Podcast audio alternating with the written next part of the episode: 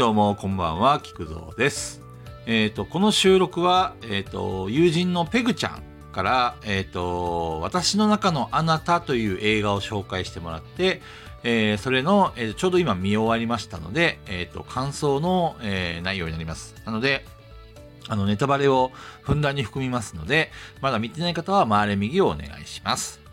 えーというわけで、えー見ました。えっ、と、いやー、いい映画でしたね、本当に。あのー最初、その、女の子が、えっ、と、この、このまあ、見てない人はいないと思って、まあ一応あらすじを簡単に説明しますと、その、姉妹と仲良し夫婦とあとお兄ちゃんっていう5人家族なんですけども、えっ、と、そのお姉ちゃんが白血病なんですよね。で、えっ、と、医者から、えっ、と、ちょっとあの、長生きできないよっていうふうに言われたときに、その、えっと、お姉ちゃんを救うために、その、まあ、腎臓を提供するドナーが必要だと。で、そのドナーは、まあ、なかなか見つけることができないけども、えー意図的に遺伝子操作をした、えっと、子供を作れば、そのドナーになれるよっていうふうに引き込まれるんですよね、あの、両親が。で、えっと、その自分、その娘を救うために、両親は子供を産むわけですよ。で、えっと、その生まれた子供が11歳、だから12歳になった時に、えっと、両親を訴えるんですよね。私は腎臓提供なんてしたくないと。あの、臓器提供なんてしたくないんだと。私には私の人権があるんだっていうことを言って、で、あの、物語が始まるっていう内容でした。で、まあ、僕これ、あの、ペグちゃんからね、ちょっと事前情報はもらってはいたんですけど、あの、もうすんなりと、そりゃそうだよなってね、あの、思ったんですよね。あの、いくらね、あの、まあ、兄弟仲いいんですよ。姉妹もお兄ちゃんともね。で、両親もすごく仲睦まじくて、幸せ家族のように見えるんですけども、でも自分が、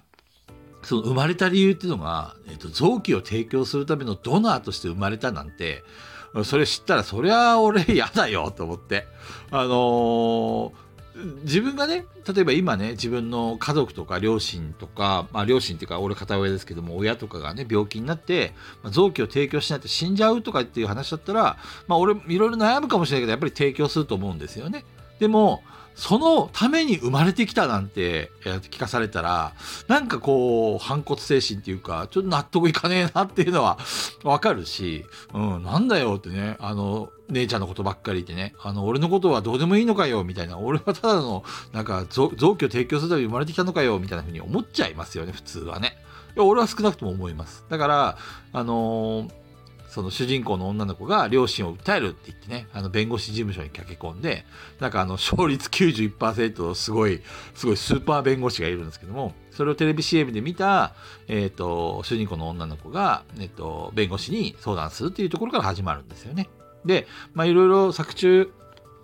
あのまあやっぱりお母さんがね、やっぱりちょっと、あの、かなり反、反響欄っていうか、やっぱり娘、その白血病の娘をどうしても助けたいがために、まあ、いろんなことを、まあ、犠牲にしてるんですね。自分も仕事、あの、一流の弁護士だったんですよ。その奥さん、奥さんっていうかお母さんがね。でもその仕事も投げ打って、で、あの、娘の介護のために、えっと、自分の己の人生は全て費やすわけですよ。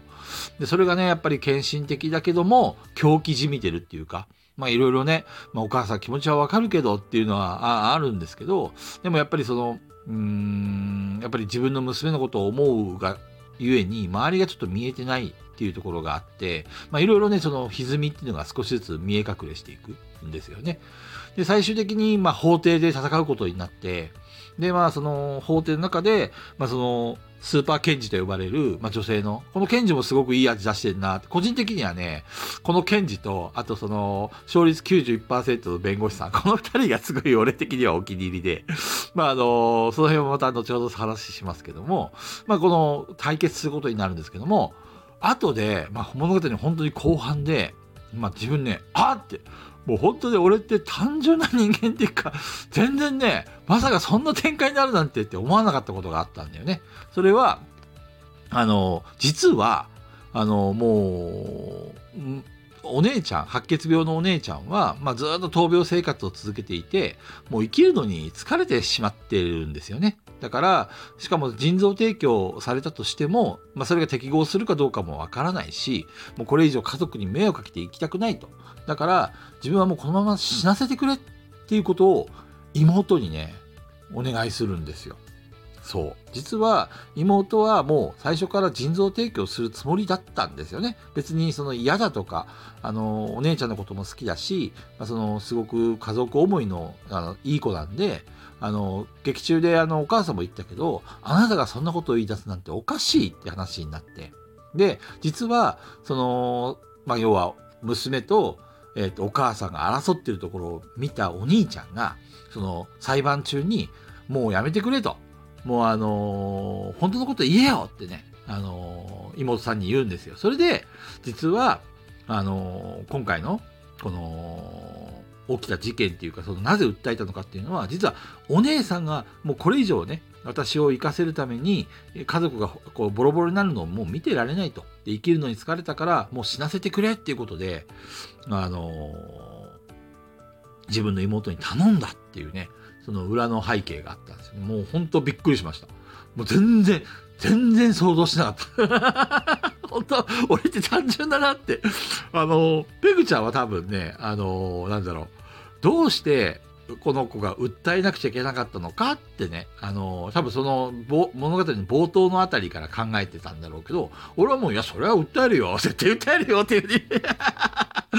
なんで訴えたのかっていうよりも、自分が共感しちゃってね、俺だったら、いや、訴えるっていうか、絶対嫌だなって思っちゃったんで、だからね、あの、全然その辺考え、考えしもしなかった。だからどうやって、この物語を、なんかすごい血みどろのね、ドロドロの、私はお姉ちゃんが死んでも構わないみたいな感じでね、あの、さ、話が進んでったから、どうやってこれハッピーエンドに持っていくんだろうって、すげえ、いろいろ途中でね、こう勘ぐったんですけど、あ、なるほどね、というふうに思いました。これはね、驚きましたね。で、あの、残念ながら、あの、感動して泣いたとかではなくて、なんだろう、うーん、この、なんかこう、うーん、生きるのに疲れたっていうお姉ちゃんの気持ちっていうかね、あとそのお姉ちゃんがその自分の生きた証とかね、まあ、いろんなものを語っていく中で、その、なんかこういろいろ共感しちゃってね、あとあの最後にね、親戚の人たちが来るシーンもすごい興味深かったんですよね。まあみんなね、あの奇跡起きるよとかさ、あの上辺だけの言葉をねすごい並べ立てるんですよ。でもね実際にその、まあ、周りでそれを聞いてた人たちも本人もそうなんだけど、うん、あの特には触れないようにしたけどもやっぱり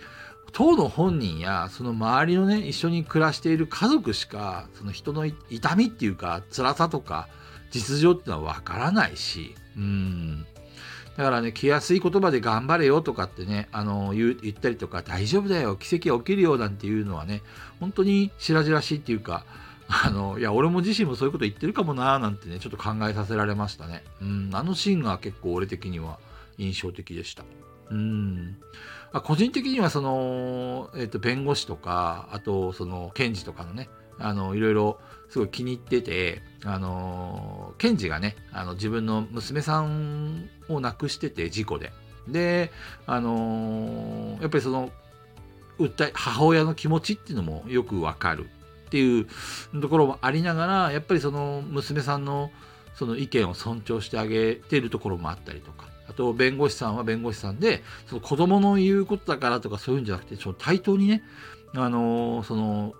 訴えてきた子供の話を聞いてあげてで何とかしてあげようっていうふうにあの動くところとかまあいろいろそのキャラクターがねやっぱり立ってて。であとあの見ながら思すごく思ったことが一つあってあのえ映画を、まあ、最近見始めてはいるんですけどその2時間足らずのこの時間の中でそのいろんなその人生観とかそういうなんていうの物語をちょっとすごくなんていうの濃く濃密に作ってるのが改めてすげえなって思ったんですよ。あのー、本当に何て言うのかなただドラマとかバラエティとかさいろいろあのある中で同じ時間でも なんて違うんだとなんて濃厚なんだっていう意味ですげえ思いました。で僕ねガヤラジっていうまああのペグちゃんはもちろんご存知だと思うんですけどもガヤラジっていうラジオをやってるんですけどもあの本当3時間無駄話しかしてなくてちょっこれ本当にこの映画を見た後にこんな3時間無駄に時間を消費していいんだろうかってあのすげえ反省しました。はい。あのとても面白かったです。またあの素晴らしい映画を紹介してくれてありがとうございましたペグちゃん。またぜひいろんな映画を紹介してください。では皆さんさようなら。バイバイ。